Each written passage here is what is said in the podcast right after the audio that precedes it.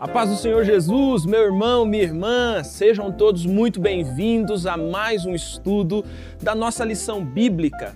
Eu sou o pastor Samuel e você, nesse momento, está na nossa escola bíblica especial. Nós estamos caminhando agora, chegando no finalzinho dessa série de lições. Tiramos vários exemplos da vida nesse, nesse tema, o sentido da vida.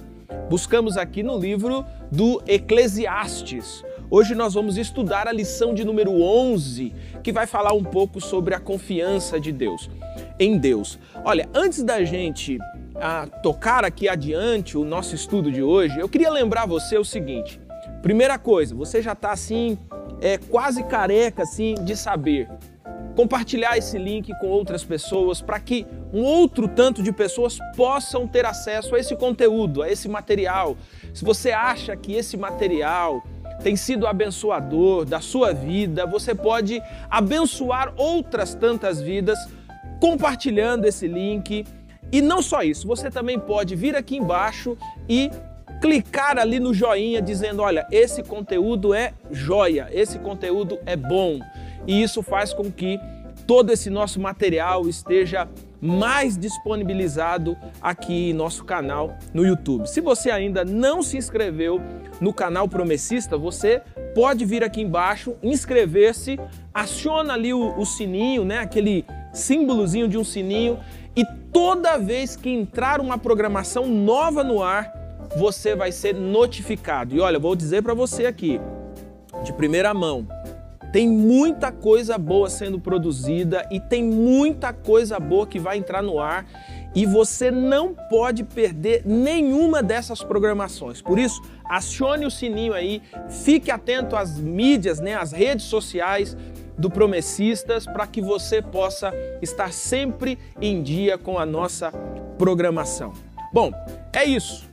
Vamos estudar a nossa lição de número 11 hoje, a confiança em Deus. Eu queria que você pegasse aí a sua Bíblia, pegasse a sua lição bíblica e que você viesse nesse momento estudar juntamente conosco essa lição para a glória de Deus.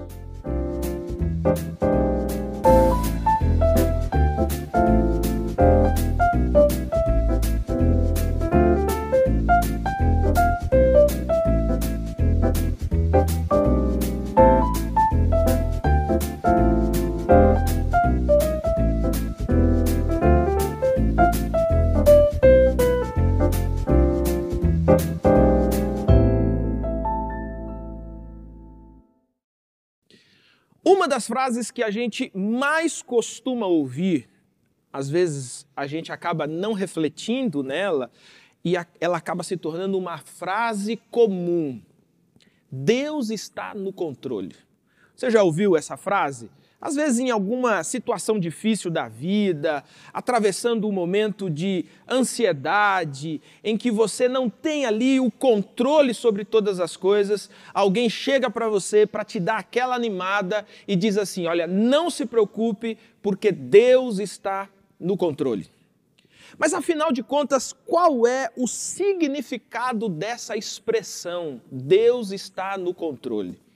A nossa lição de hoje, ela vai nos ajudar a compreender um pouco e a lidar com as imprevisibilidades da vida. Essa palavrinha que quase que ela não sai, né?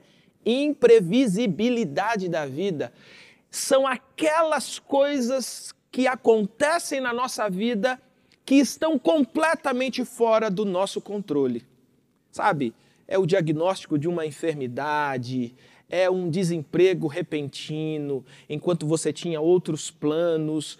Então, essas notícias, essas situações em que nós somos colocados e nós não temos controle, não tem o que nós possamos fazer para mudar humanamente essa realidade à nossa volta. Então, hoje, o que nós queremos é mostrar que, diante dessa imprevisibilidade, nós precisamos colocar toda a nossa confiança em Deus.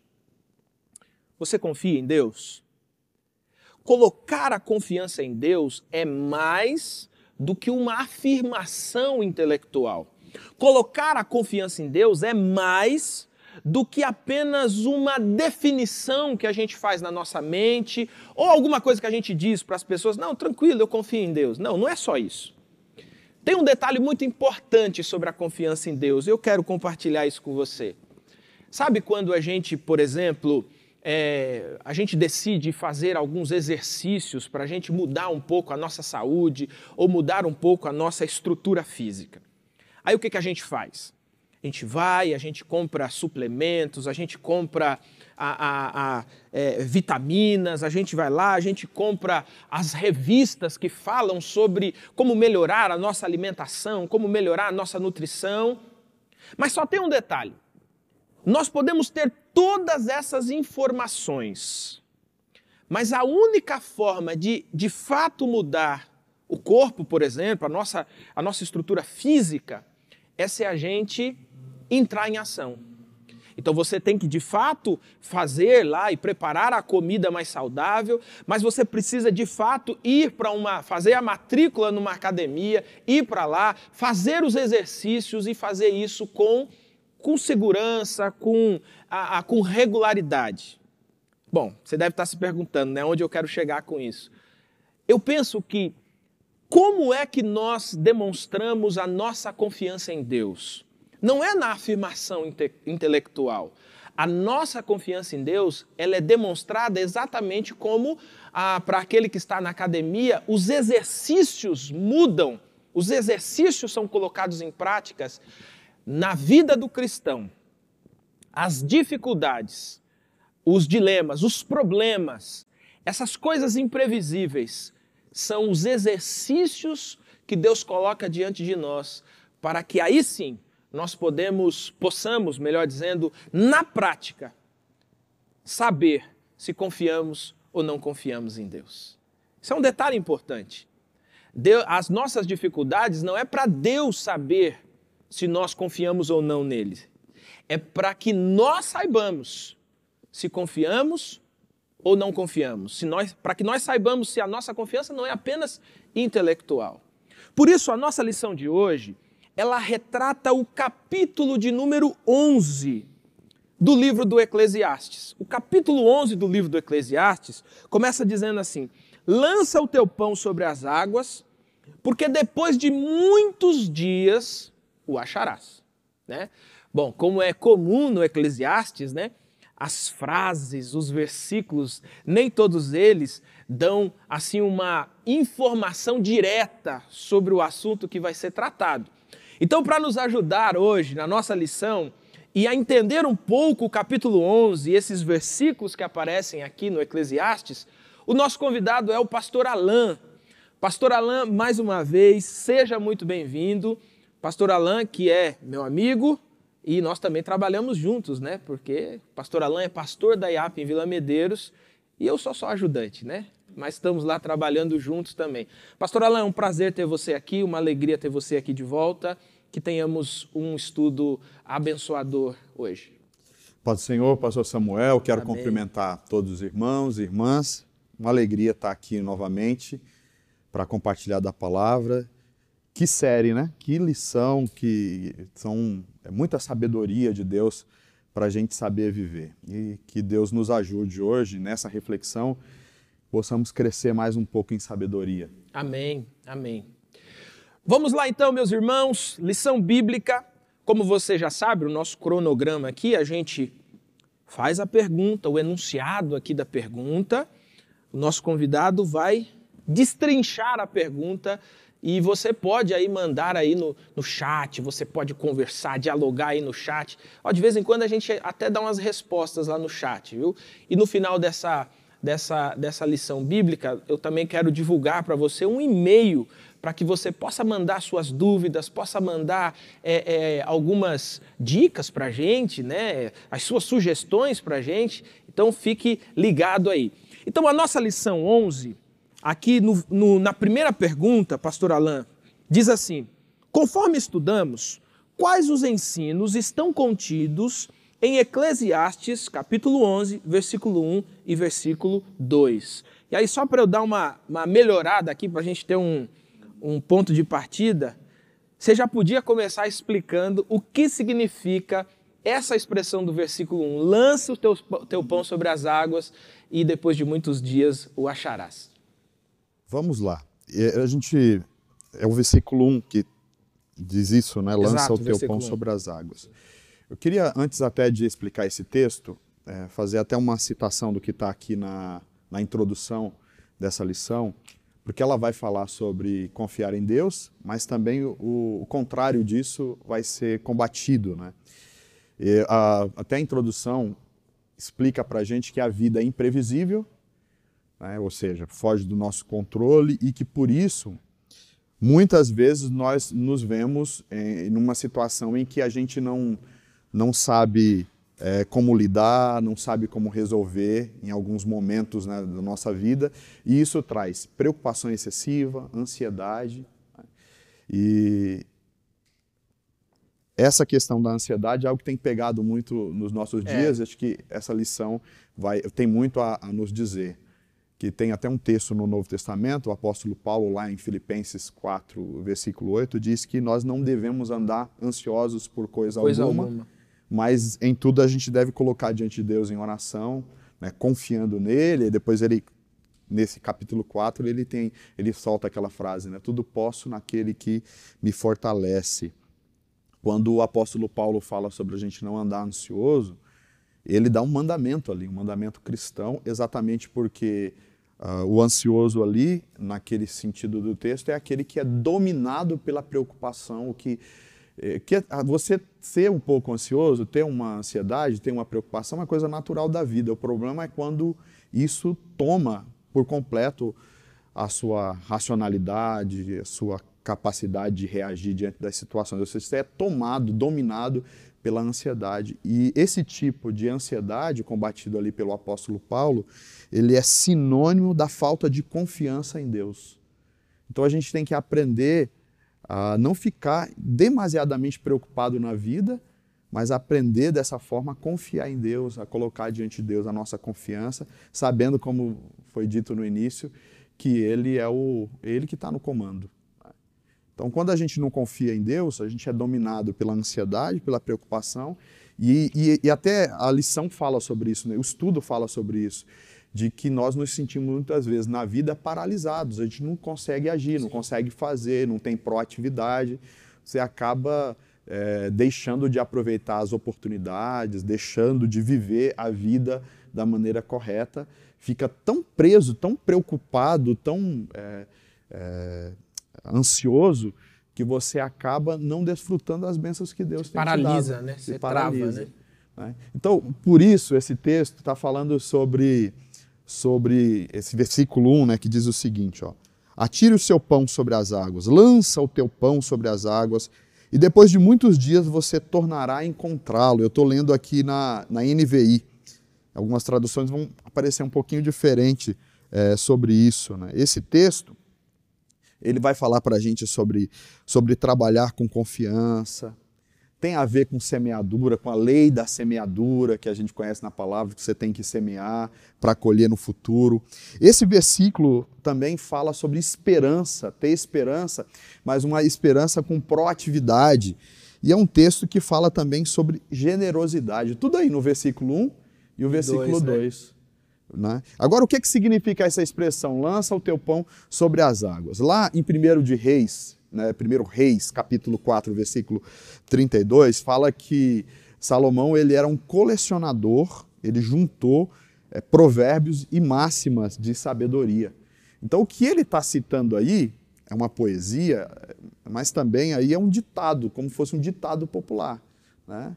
A água mole em pedra dura, tanto bate sim, até que sim. fura. Né? Esses ditados assim, né? Quem tem boca vai, vai a Roma. Ele pega um, um ditado desse e usa esse ditado para ilustrar o que ele está querendo dizer na, segui, na sequência. A sequência é a explicação desse provérbio né, que ele está citando aqui. E é, onde que ele colecionava isso? Segundo lá o texto de 1 Reis, ele buscava nas nações da terra, uhum. buscando sabedoria. Então eu, eu, fui pesquisar sobre isso, até a lição fala uma, uma possível é, maneira de interpretar esse texto, né, uma, uma possível origem desse texto.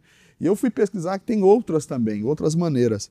Então, eu vi alguém explicando que É possível que esse, esse, provérbio, tem, tem, esse provérbio tenha origem fenícia, né, dos sidônios, que eram aqueles povos das navegações que de, desenvolveram os barcos e eram amigos de Salomão. Então eles é, andavam de barcos pe, pe, pelo mundo afora. Né? Então uma maneira de se explicar isso é relacionado às embarcações que levavam as rotas comerciais marítimas, né? em que os compradores, ou, ou as pessoas que é, vendiam ou compravam, depositavam em cima daquele barco os seus bens, né? ou seja, o seu pão, o seu sustento. Sim. Colocava ali em cima daquele barco, daquela embarcação, que poderia naufragar, que poderia não chegar do outro lado, mas eles depositavam com confiança ali, esperando que depois eles adquiriam o lucro. Né? Então, lançar uh, o, o, pão, uh, o, o, alimento, o seu sustento, os seus bens materiais em cima de uma embarcação que corria perigo, era um ato de fé. Então ele está um dizendo assim. Conf muita confiança. Isso, né? se, se for um, um provérbio sidônico, né, ou dos fenícios. Uh, então é, tem essa ideia de que assim como os mercadores acreditavam no, e, depositavam na embarcação seus bens materiais, nós devemos também confiar em Deus, os nossos bens, a nossa vida e que Ele vai cuidar e ter certeza disso. Outra possível é, origem seria dos egípcios. Aí, se for dos egípcios, aqui lançar o pão sobre as águas tem a ver com semear. E aí a explicação que, que, eu, que eu li a respeito é que o que, que acontecia? Tinha as enchentes do rio Nilo. E aí, uh, como que eles faziam? Esse rio Nilo, num dado momento, ele tinha cheias, ele baixava. Ele passava cheias, e aquela região uh, onde o rio, o rio Nilo baixava, seria o, lá no delta do Nilo seria os lugares mais férteis da terra. Então o que, que eles faziam? Quando estava com a cheia, eles pegavam a canoa e pegava o e trigo. Lançando. Trigo no, no, no, hebraico é, a, o grão e, e, e, o pão é a mesma palavra, né? Sim, mesmo... Então é a ideia ali de lançar o trigo sobre as águas. Então eles iam com a canoa e jogavam, jogando. jogando. o trigo. E aí o que, que acontecia? Quando as águas baixavam. A água baixava, aquela terra era fértil, fazia aquilo. germinar. Mas também era um ato de fé. Imagina que você só tinha uma saca de trigo. Você jogava. É, é, e é, se é. apodrecer a semente, se a água demorar demais para baixar, então era você também um ia perder todo, todo as sementes, né? É, todas e, as sementes. E essa, essa ideia aqui é uma tem a ver com esperança, mas uma esperança proativa. Se você confia em Deus, você começa a caminhar por fé, começa a, a, a depositando a sua confiança em Deus, você não fica paralisado né? e, e continua semeando, plantando, trabalhando.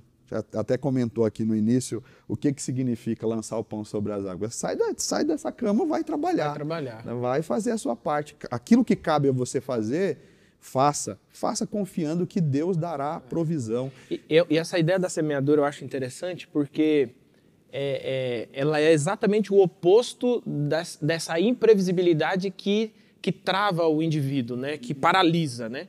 Então, acontece o imprevisível, o cara fica paralisado.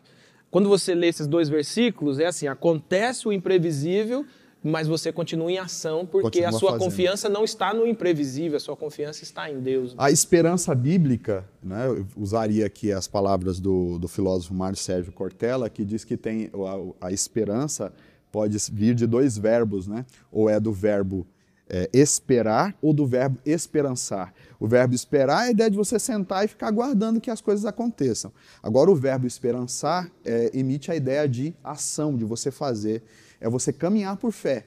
Então, se você tem a esperança do verbo esperançar, você vai fazer aquilo que cabe você fazer, vai semear, vai fazer aquilo que, que cabe que é o seu trabalho, sair, levantar cedo, mesmo que as coisas estejam complicadas, difíceis, não vai ser tomado pela ansiedade, porque você sabe, Deus está no controle, tenho que fazer a minha parte, farei, crendo que Ele vai fazer a semente germinar, crendo que ele vai, assim como a embarcação guarda os bens, Deus também vai nos proteger e nos guardar nesse caminho tão difícil. Amém. Glória a Deus por isso, né? E aí, meu irmão, conseguiu compreender claramente o significado de lançar o pão, né? lançar o trigo, né? Que é isso, né? Não deixe que o imprevisível paralise você, não deixe você continuar caminhando, porque a, a nossa confiança precisa ser depositada Olha, no eterno esse Deus. texto, versículo 2, ele ele está falando de semeadura, né? Na, nessa compreensão de confiar e, e semear nessa confiança. O versículo 2 diz que reparta é, o que você tem com sete e até oito, pois você não sabe que desgraça poderá vir sobre, sobre a terra. E ele está falando aqui também da questão de que uma maneira de semear na vida é a generosidade é fazer o bem ao outro. Se você ficar esperando, com medo disso, deixar de estender a mão para o outro, você acaba não semeando na vida do outro. E isso tem a ver com os ensinamentos que o apóstolo Paulo faz lá em 1 Coríntios, capítulo, capítulo 2, é 2 Coríntios, né? Capítulo que fala sobre a contribuição. Sim, sim. É, Segunda Coríntios. Segundo Coríntios, capítulo 8, capítulo, capítulo 9, 9, onde tem as instruções do apóstolo Paulo sobre a contribuição. E ele resgata lá que quando você ajuda alguém que precisa, também é semear. É. E quem muito semeia, num dado momento, ele vai encontrar isso É, de volta. isso- Alguém vai estender a mão para ele. Exato, faz sentido, né? Porque se, vo- se você está lidando com o imprevisível, então antes do imprevisível, ah, tudo que eu tenho eu vou dividindo. Então você tem um pouco, outro tem um pouco, outro tem um pouco. Quando o imprevisível crise, acontece, chega a crise. pelo menos uma pessoa poderá te socorrer, né? Sim. É uma ideia bem prática, inclusive, né? E, e é interessante porque ah, os economistas, por exemplo, os investidores usam essa, essa ideia aqui de Uhum. Salomão para dizer que você não pode investir todo o seu dinheiro numa carteira só, Sim. né? Ele também é colocado. É, é muito interessante, eles vão pegar mesmo esse versículo 2 Esse aqui versículo. e, e vão, e vão mentalizar isso para o mercado financeiro para dizer assim: olha, você não invista todo o seu dinheiro na ação tal. Né, ou na empresa tal. Você pega um pouquinho nessa, um pouquinho naquela, Ajuda um pouquinho aqui, naquela. reparte porque um, quando reparte uma cai, a outra levanta e tal. Sim. Agora, quando você coloca num lugar só e a imprevisibilidade acontece, você fica sem absolutamente nada. Né? Falando sobre generosidade, na crise, a tendência é você segurar a mão. Sim, sim. Na crise, deixa de contribuir com a igreja, deixa de ajudar alguém que Sim. precisa. E segundo essa palavra, você pode, confiando em Deus, semear. Semear na sua contribuição na igreja, mas também ajudando o outro. É uma maneira também. de- Sim, a verdade, generosidade verdade. é uma forma de, de lançar a semente, crendo que mesmo que seja pouco, Deus vai Deus multiplicar. vai multiplicar. Olha só, meu irmão, minha irmã, o pastor Alan falou desse ponto da semeadura, da generosidade. Nós estamos atravessando um momento difícil, um momento difícil em que uma das, um dos grandes diferenciais desse nosso tempo é justamente a generosidade. A generosidade. E olha, eu vou te dizer uma coisa, eu vou te dar um exemplo, na verdade, eu vou te dar uma, uma, uma dica para você observar. Todas as vezes que você for, for ao supermercado, fazer suas compras, comprar os alimentos para sua casa, observe. Vai sempre ter alguém que o dinheiro não deu para comprar tudo o que precisava. E nessa hora você pode usar de generosidade, sabe? Sabe aquela coisa, você está no caixa, na fila, aquela fila está gigante, está todo mundo nervoso, porque faltou 15 reais para a pessoa lá e ela tem que escolher o que ela vai tirar, né? E nós podemos ser generosos e chegar lá e dizer assim, olha, não, pode passar aqui, ó, pode deixar que eu, que eu vou pagar aqui. Por quê? Em tempos como esse, pastor Alan, just, é, assim, exatamente como você disse, o grande diferencial é a generosidade, essa capacidade que a gente tem de não olhar para o próprio umbigo, né? de não olhar para a própria necessidade. Né? Se eu der, vai me faltar. É, é, exatamente. É, O certo é você, na fé, ajudar. Uma, uma vez minha Lançar. mulher, uma vez agora, no- nesse último mês, a minha esposa ligou para mim assim: Olha, eu fui no mercado agora, eu tinha deixado, tinha um dinheiro lá no cartão, né? Fui no mercado e o dinheiro não deu. Eu Falei, mas não pode, como que esse dinheiro não deu? Não deu dinheiro, não deu dinheiro. Não, quando você chegar aqui eu explico. Aí quando eu cheguei em casa ela me explicou que chegou no, tava no mercado, comprou, chegou no caixa, tinha uma, uma senhorinha na frente, né? Uma mulher na frente e a mulher estava comprando algumas coisas e a mulher passava, passou o cartão, né, algum cartão desses de benefício e, e não tinha saldo, né? Passou, não tinha saldo, ela, meu Deus, e agora o que eu faço, o que eu faço, o que eu faço? Aí a Verônica estava com as compras dela, né? ela disse que ficou tão desesperada porque as compras tinham muita coisa assim de que, que são coisas para criança, né? Depois que você vira pai, né, que vira mãe, a gente é mais observador nisso, né? E ela foi lá e passou, passou o cartão e, e acabou ficando sem o dinheiro nosso acabou não dando, né? Tivemos que repor depois. Mas é interessante, porque assim, ó, eu fico pensando que, às vezes, Deus faz essas coisas justamente para para testar para nós mesmos a nossa generosidade, a nossa capacidade de socorro, né? Porque todos nós passamos dificuldades na vida e melhor é ajudar o outro na dificuldade do que do que necessitar na dificuldade, né? Então, quando Deus dá a oportunidade de você ser generoso e abençoar alguém, considere isso um grande privilégio que Deus está dando a você. Mais uma vez, a Bíblia chama isso de semeadura. E isso é muito importante, é interessante assim. Você está semeando em Deus e na vida de alguém. E isso sempre vai trazer resultado, e quem garante isso é a palavra. A palavra de Deus. Quem né? garante isso é o próprio Deus. Amém. Pastor Alan, caminhando aqui, nossa pergunta de número 2, que vai falar agora dos versículos 3 ao versículo 6, e vai dizer o seguinte: esses versículos, o que esses versículos ensinam sobre o comportamento humano frente às incertezas da vida? A figura do lavrador usada por Salomão ilustra que comportamento? Então vamos lá, os versículos 3 até o versículo 6 aí, pastor Alain, e nos ajude aí. Qual o comportamento que, que o ser humano tem a, em frente às incertezas da vida e na figura do, do desse lavrador usada por Salomão, que comportamento é ilustrado aqui? Deixa eu fazer a leitura desse texto. Diz Vamos assim. É, quando as nuvens estão cheias de água, derramam chuva sobre a terra. É, quer uma árvore caia para o sul, quer que caia para o norte, onde cair ficará. Quem fica observando o vento não plantará. Quem fica olhando para as nuvens não colherá. Assim como você não conhece o caminho do vento e nem o, como o corpo é formado no ventre de uma, de uma mulher, uh, também, o, uh, também uh, não pode compreender as obras de Deus, o Criador de todas as coisas. Plante de manhã a sua semente e, mesmo ao entardecer, não deixe as suas mãos ficar à toa, pois você não sabe o que acontecerá se esta ou aquela produzirá, ou se as duas serão igualmente boas. Aqui, esse, esse texto está é falando né? sobre as questões imprevisíveis da vida, mais uma vez, né? dizendo que a vida é imprevisível e que se você ficar, e a metáfora aqui, falando do semeador, né? se a pessoa ficar observando o vento, observando o clima. Hoje não dá porque choveu. Não, Hoje assim, não dá porque vamos, o sol está muito quente. Vamos traduzir para os nossos dias, se você ficar se medindo pelo noticiário da TV, o que, que eles preveem, verdade, o que estão dizendo, verdade. que é, é uma pandemia que não tem fim agora, é uma nova... Se você ficar olhando para essas coisas e se alimentando disso, você vai acabar se paralisando, ele está dizendo assim aqui no texto, né? Se, os, se você ficar observando demais o vento, se você ficar olhando demais a chuva, você não vai sair de sua casa, você vai ficar lá travado, Sim, trancado, sem é, trabalhar, sem, sem é, buscar né, novas, novas oportunidades. Né? Então a vida, por ser imprevisível, ela pode nos paralisar. E a saída é, com relação a isso é a confiança em Deus.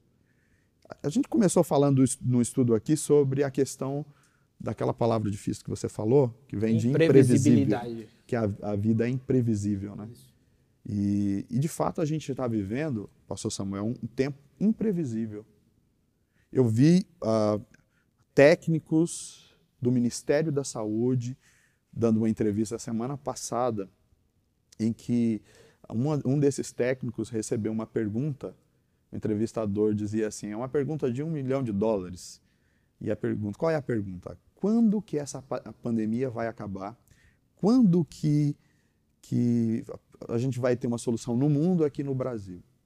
E aquela pessoa disse: olha, vou, te ficar, vou ficar te devendo, porque ninguém tem essa resposta. É imprevisível. É imprevisível. Nem fora do, do Brasil ou aqui no Brasil. Os mais, os mais importantes cientistas e técnicos, estudiosos da questão da saúde, de, de epidemias, nenhum deles tem esta resposta. Nós estamos em uma situação de imprevisibilidade. Né? Sim. E aí, como que a gente vai reagir diante disso? A questão não é se vai ser difícil ou não vai ser difícil. Vai ser difícil. Isso é. Já, já, já, está mais já, do que provado. Já está difícil. É, é. Já está já tá complicado. Agora, você não precisa ter dúvida que vai ter, haverá tempestades. Né? A questão é como você vai reagir diante dessas tempestades, e isso, segundo Jesus, é, o que vai fazer a diferença é o que está baseado a sua confiança, a sua fé. Se tiver sobre a rocha, você vai. Pode vir um vento que for, que continua Se firme. for sobre a areia, já é mais complicado, né? Já é, essa casa é, vai cair. É. Então, a questão de confiar em Deus, que Ele está controlando a nossa história, que Ele é presente na tribulação, que nós não estamos sozinhos, que por mais que nós passemos pelo vale da sombra da morte, não temeremos mal algum, porque Ele está conosco. E porque Ele está conosco, nós podemos continuar caminhando, continuar trabalhando, continuar estudando, continuar buscando, independente da, do, do, imprevisível da vida. Isso não pode nos paralisar e a gente deve continuar nessa confiança de que Deus está conosco. É até é, a forma que aparece aqui no versículo 5, que fala que as obras de Deus são misteriosas. Misteriosas. Então, por mais que a gente não entenda o que Deus está realizando, a gente deve continuar confiando. Aqui na ele usa... Bíblia diz que é incompreensível. Elas ele, são incompreensíveis. E ele usa du, dois, duas, du, dois, duas ilustrações aqui. Ele fala que ninguém sabe, é, entende como que o vento acontece, né? É isso? Que é, é o, o vento. caminho que ele faz. Ninguém né? sabe o caminho do vento. E Jesus falou sobre isso também lá em João, né? Sim. Que o vento ninguém sabe de onde vem nem para onde sopra vai. Onde quer. Sopra. Você não, não sabe. E, e, ele diz que outro mistério também é como uma criança é gerada dentro do, da barriga de uma, de uma mãe. Hoje já, a gente já, já é um mistério para hoje, né? Que tem ultrassom, que tem. Sim, sim. Imagina naquele, naquele contexto, texto. naquela época. Ninguém consegue entender como faz isso. Da mesma forma, ninguém pode compreender as obras de Deus, os propósitos de Deus. Mas uma coisa a gente sabe: Ele é soberano, Ele é Deus, Ele sabe o que é melhor para nós. Ele sabe o que é melhor para nós. Então a melhor coisa que a gente pode fazer é confiar e, segundo a palavra dele, ir lançando a rede, segundo a palavra dele, caminhando, aguardando que o, o rio vai, vai se abrir, né? É, Como o mar os, se abre os, os sacerdotes lá iam, eh, pela ordem de Josué, deviam carregar a arca e caminhar na direção caminhar. do rio. É. Espera abrir? Não, vai pisando que ele vai é. abrir. é muita fé, né? Aí, muita confiança, é, né? É isso que ele está pedindo para nós. A gente tem que continuar caminhando pela fé de que ele está no controle. Eu não entendo a maneira dele agir, mas eu sei que ele está agindo e eu vou caminhar nessa certeza. Legal. Eu estava eu tava me lembrando aqui que, é, acho que um, ontem, ontem à noite eu voltando, estava voltando para casa, ouvindo o rádio, né, no carro, e aí um, um, dos jornalistas lá falando, ele, ele disse assim, um falou assim, ah, nós já estamos passando de um ano com essa pandemia e tal, não sei o que, né? Como fica assim? Como que, que, que a gente faz e tal? Aí o, o jornalista falou assim, vida que segue.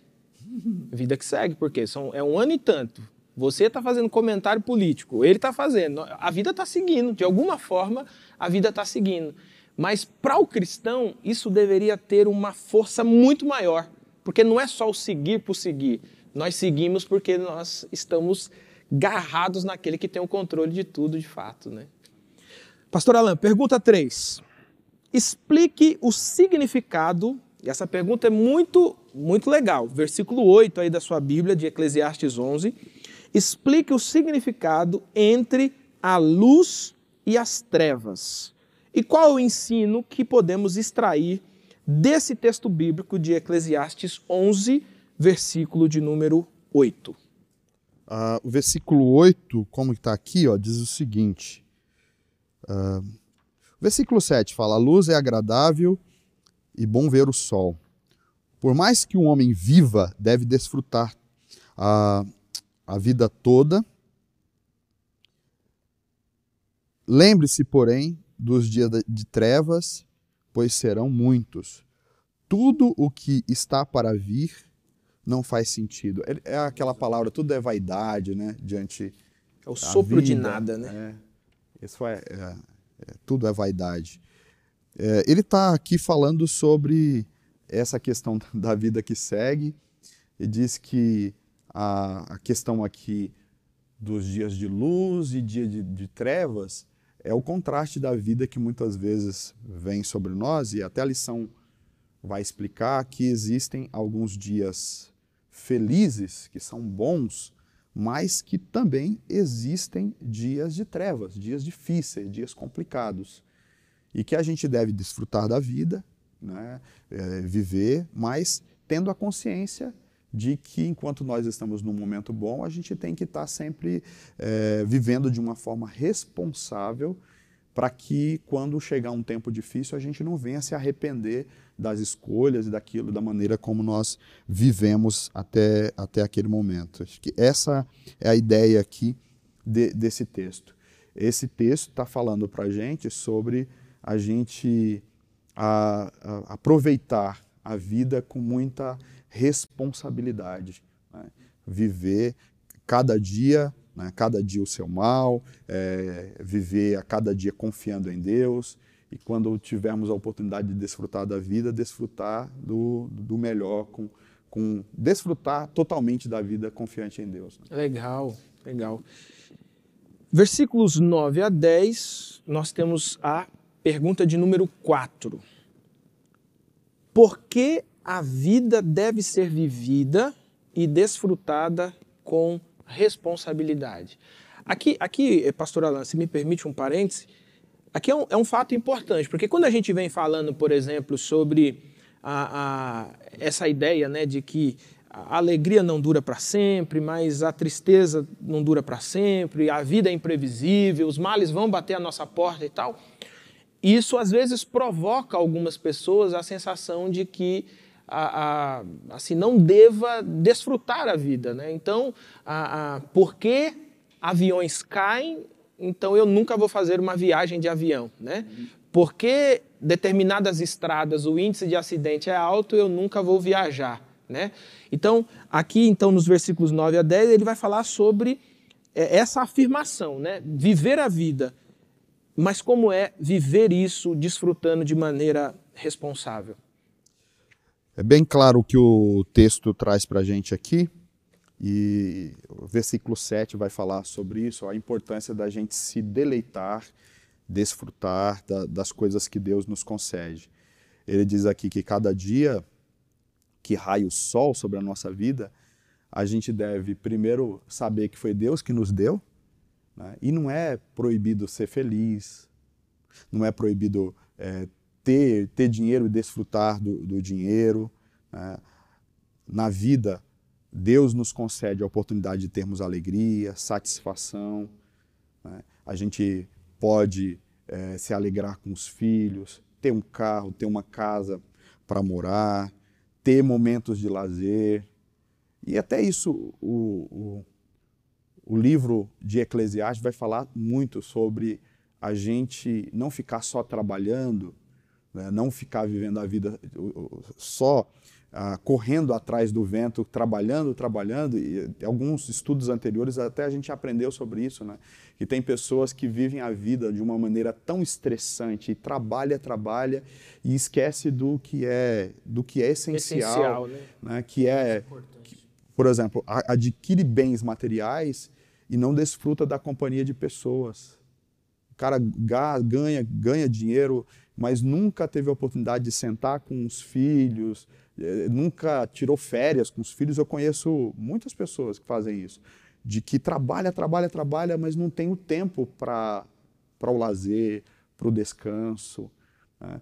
Às vezes chega do trabalho, depois de um dia estressante, e podia desfrutar da companhia da família, num jantar em volta da mesa com gargalhadas, risadas. Às vezes a pessoa não desfruta. E aqui o, o, o Salomão está falando o quanto é importante a gente desfrutar da vida. Né? Ele vai falar sobre é, desfrutar da esposa, né? e a esposa desfrutar do esposo, né? você ter esse lazer, desfrutar da família, e aquilo que você adquire é, é, viver isso, né? viver porque isso é bênção de Deus, De isso é Deus. dádiva de Deus. Né?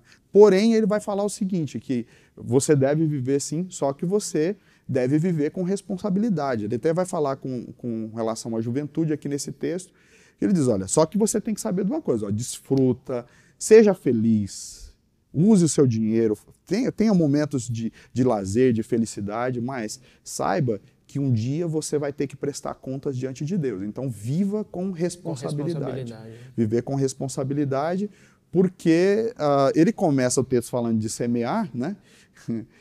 E, e- aqui, mais uma vez, ele está dizendo que dependendo das suas atitudes e a maneira como você vive a vida, você está semeando e, e quem, quem semeia vento colhe tempestade. Né? Se você tá plantar coisas ruins na sua vida, É é, ter colher. reações, ter ações inconsequentes, um dia você vai, vai padecer, você vai ter que pagar o preço Quem planta abacate não colhe manga, né? vai colher e colhe e sempre colhe muito mais do que se plantou, né? uma proporção muito muito maior. né? Então essa é a ideia que ele está falando nesse texto sobre a questão de que pelo fato de você viver imprevisível na vida, tem pessoas que vão para um extremo de paralisar e não fazer nada, esperar que, a- que as coisas aconteçam e não fazem nada. E aí ele vai trabalhar nessa segunda parte do texto com um, o extremo, o contrário, ali o contrário, o extremo, que é o seguinte: então, já que a vida é imprevisível, já que eu vou morrer amanhã, então eu vou viver de forma desvairada, sem compromisso, sem E, sentido e algum essa é a tolice, que né? é o outro extremo, o, o- o extremo da tolice. Né? Então, é o caso da pessoa que, por, por causa do imprevisível, ele não vive, e o outro que, por causa do imprevisível, Imprevisível. se mata. Se, é o- se- se deixa extremos. levar totalmente. Então, ele né? está nos chamando à sabedoria para viver, que é o que essa série toda está trazendo, que você precisa, então, é, viver com- confiando em Deus, você vai semear, você não vai se paralisar, e, ao mesmo tempo, desfrutar de tudo que Deus te dá, que tudo aquilo que Deus concede na sua vida é bênção de Deus. Não, tenha, não sinta culpado por você ter uma grana que você adquiriu, não sinta culpado por você estar sorrindo. Porque dizem que no Brasil é, diz que é proibido fazer sucesso, né? É. E que as pessoas que fazem sucesso ficam se justificando. Ah, porque me desculpa. É né? vergonha ser rico, né? Sim. E, e esse texto está É, dizendo é muito que não. interessante. A que se for, assim, se ah, for você é rico? Não, eu sou rico, mas eu sou simples, né? Sou Já tá simples. dando uma justificativa, É, né? como se fosse uma coisa feia. É. Bom, se. E, eu- e- e Salomão vai trabalhar muito isso em Eclesiastes. Se o que você adquire é fruto do seu trabalho, é bênção de Deus. se envergonhe. Não se envergonhe. Viva, faça, eh, desfrute disso, desfrute sem culpa, viaje sem culpa. Né? Desfrute, de, claro, com a generosidade que, que o texto no início. Já falou anteriormente, Sim, né? Mas se você é generoso e você ainda tem recursos e, e pode, assim, desfrute. Só que desfrute com muita responsabilidade, porque a vida nossa não se reduz a só os A só dias de isso, sol, É. mas também há dias em que a gente precisará dos outros nos quais a gente investiu. Haver- além dos dias difíceis, ainda Eclesiastes 3 diz que Deus nos ensina sobre a eternidade. Então nós vamos ter que um dia comparecer, Comparecer, diante de? Deus na eternidade e a vida não se reduz a, a- a só esse E aí tempo o, aqui. o- o DVD celestial vai mostrar tudo que você fez de maneira irresponsável, né? Ele diz aqui no versículo 9, né? Deus trará tudo a juízo, né? Faça o que desejar os seus olhos, faça o que desejar seu coração, mas lembre-se, Deus esse, trará esse- tudo a juízo. esse é um ensino geral, ele está falando para todas as pessoas, e aí ele faz um recorte aqui. Mas, porém, vocês, jovens, É, é. Aí ele vai falar uma palavra diretamente para o jovem, diz a vida, especialmente na juventude, ela deve ser bem aproveitada e vivida com responsabilidade. Na página eh, 94 da lição vai falar sobre isso. E vai dizer que essa fase da vida é muito marcada por vitalidade e euforia. Euforia. Então, é, e de fato, adolescência e juventude é, é assim, é, como que é, maximiza demais, né? Tudo é grande, tudo é tudo é, é poderoso nessa época, né? Porque há muita vitalidade, há muita euforia em tudo. E, e a Bíblia não está dizendo que, que é errado. Você pode viver a sua juventude com o máximo entusiasmo. Porém, você precisa saber que nessa fase você está diante também dos maiores riscos e chances de grandes prejuízos. Então, muitas vezes o jovem, movido pela ansiedade, acaba cometendo grandes erros que marcam para sempre a sua vida. Geralmente, os maiores erros nossos, de escolhas, de decisões, são tomados são exatamente né? da juventude e a gente toma assim, pés, pés, faz, fazemos péssimas escolhas. Né?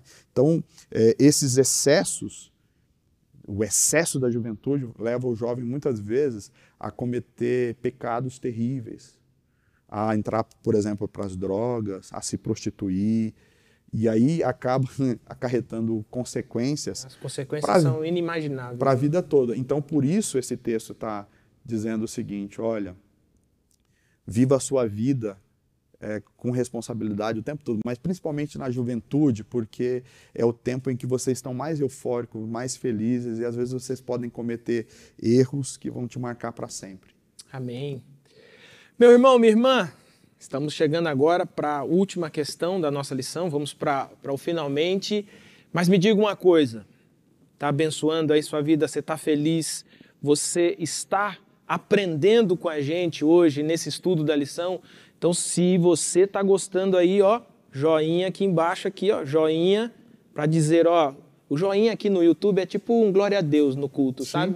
Né? Você dá um joinha, é um glória a Deus. Mas pode dar um glória a Deus Mas você pode também. também comentar aqui também, porque a gente está lendo aqui, a gente quer ler também os seus comentários. Então, não esquece do joinha. Pastor Alain, para a gente encerrar, eu queria juntar aqui esses dois exemplos para a vida na, na aplicação aqui da lição, que vai falar sobre diante da imprevisibilidade da vida, seja confiante e diante das oportunidades da vida, seja responsável. E eu pergunto então, como podemos ser confiantes diante da, das imprevisibilidades e como ser responsável é, diante das oportunidades da vida? Você ser confiante diante do imprevisível da vida é você não se deixar ser tomado pela ansiedade, como nós explicamos no início, nas palavras do apóstolo Paulo e nas palavras de Jesus no Sermão da Montanha, lá Mateus capítulo 6, a ansiedade é um pecado, porque é, é, é sinônimo da falta de confiança, confiança, em Deus. É você olhar muito mais para o problema do que olhar para aquele que é a solução. Né? Então, por maior que seja o nosso problema, nós temos um Deus infinitamente maior que cuida de nós. Então, lá no texto de, de nas palavras de Jesus no Sermão da Montanha, ele diz: buscar em primeiro lugar o reino de Deus e a sua justiça, e, as, as, e estas coisas vos serão acrescentadas. Então, confiar em Deus, sabendo que Ele não nos abandona, que Ele sempre está nos guardando. Né? O texto lá de, do Salmo 37, sugerido pela lição, diz lá: entrega teu caminho ao Senhor, confia nele e, e o mais ele fará. Descansa no Senhor, espera no Senhor. Então, se você serve um Deus e você crê que de fato ele é real, ele é verdadeiro, que ele cuida, que ele é o, o o Deus conosco, o Deus presente na tribulação, então, viva isso na prática, confiando, descansando nele é, em, em, todo o tempo. Né? E, e aí, essa palavra vai dizer para a gente, inclusive o versículo 34, que lá de, me refiro a Mateus 6, né? buscar em primeiro lugar o reino de Sim. Deus e a sua justiça, o versículo 34 diz que a gente precisa deixar cada dia o seu mal. Né? Cada dia porque a ansiedade tem muito a ver com você ficar. A falta de controle do futuro, né? Sim, você tentar antecipar. Excesso de futuro. Algo que você não pode resolver. Então, viva agora, desfrute agora, se alegre. Né? Uh, já é até um, um, ditado popular né, que o, o, presente, o tempo presente, tem esse nome porque é um presente. Porque é um presente. E de fato é. deve ser desfrutado. É, desfrutado por todos nós em todo o tempo. Isso é confiança, né? E agora a questão da responsabilidade, eu, eu penso que tem a ver muito com a lei da semeadura. Né? Você, você saber que a vida não se resume só a essa existência, Um dia você vai ter que prestar conta diante de Deus e que por isso você precisa desfrutar da vida com, com, com muita responsabilidade. A vida é cheia de oportunidades, como diz a, a lição, né? Na juventude, em toda parte, em todo momento da vida. Sim. E que a gente deve, então, é, viver assim. E como que é viver a vida com responsabilidade? O texto vai dizer isso para a gente, que é você viver para a glória de Deus. E tudo que a gente vive aqui nessa vida, segundo o próprio texto, é vaidade, no sentido de que é, é ilusão. A juventude é uma ilusão, a beleza é uma ilusão. Né? Até os bens materiais, é, é, tudo é ilusão. E que o que é de, de fato é eterno, que não é efêmero, mas que é para sempre, são os relacionamentos humanos, é, são os relacionamentos com Deus, é a vida eterna. E é aí que a gente deve concentrar toda a nossa energia e força. A gente tem tesouro aqui na terra, tudo bem. Mas mais importante do que os tesouros na terra são os tesouros no céu. É, que é ajuntado no céu. Ajuntados no céu. E aí viva de tal modo que você esteja juntando tesouro lá. lá. Uma maneira de fazer isso, que o texto sugere, é confiando em Deus né? e lançando o teu pão sobre as águas, lançando lá a semente, crendo que no tempo certo Deus vai fazer germinar, confiando, assim como os, os, é, os vendedores, né, os comerciantes confiavam no navio para levar seus bens, que a gente possa confiar, confiar a nossa Deus, né? vida né? e a nossa história em Deus. Né? Amém. Amém. Meu irmão, minha irmã, estamos chegando ao fim. Eu sei que você está triste porque nós estamos chegando ao fim, mas a nossa lição bíblica de número 11 está sendo concluída agora. Eu tenho certeza de que foi abençoador para a sua vida. Eu tenho certeza de que você pôde compreender claramente o que esse capítulo 11 de Eclesiastes nos ensina sobre confiar em Deus. Pastor Alain, ora para a gente, Amém. em nome de Jesus. alegria estar aqui mais uma vez. A, a, escola bíblica é algo que é forte no nosso coração. Amém. Momento da gente refletir, a palavra é algo tão importante e poderoso. E essa série que nos ensina a viver mais do que nunca. Mais ainda, né? A gente precisa é. viver essa palavra assim, na prática. Glória a Deus. Vivendo para a glória do nosso Senhor. Vamos orar? Amém. Oremos. Pai, no nome do Senhor, nosso Senhor Jesus Cristo, nós te agradecemos por esse tempo de reflexão na tua palavra. A nossa oração é aquela oração do, de Moisés quando no Salmo 90 ele dizia: Senhor, ensina-nos a contar os nossos dias para que possamos encontrar corações sábios. Isso quer dizer que nós precisamos aprender a viver.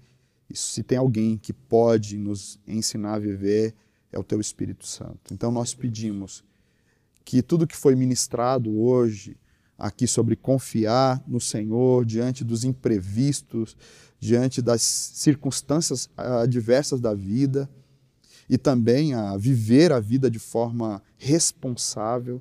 Que esses princípios abordados aqui, Senhor, sejam vividos por nós, sejam praticados em nossa vida. Nós oramos dessa maneira, pedindo a tua misericórdia, a tua graça sobre nós. Nós oramos assim, no nome de Jesus. Amém, amém. Pastor Alain, mais uma vez, obrigado. Amém. Meu irmão, minha irmã, olha só. Quero lembrar você, aqui embaixo está aparecendo aqui, ó, o e-mail da nossa escola bíblica.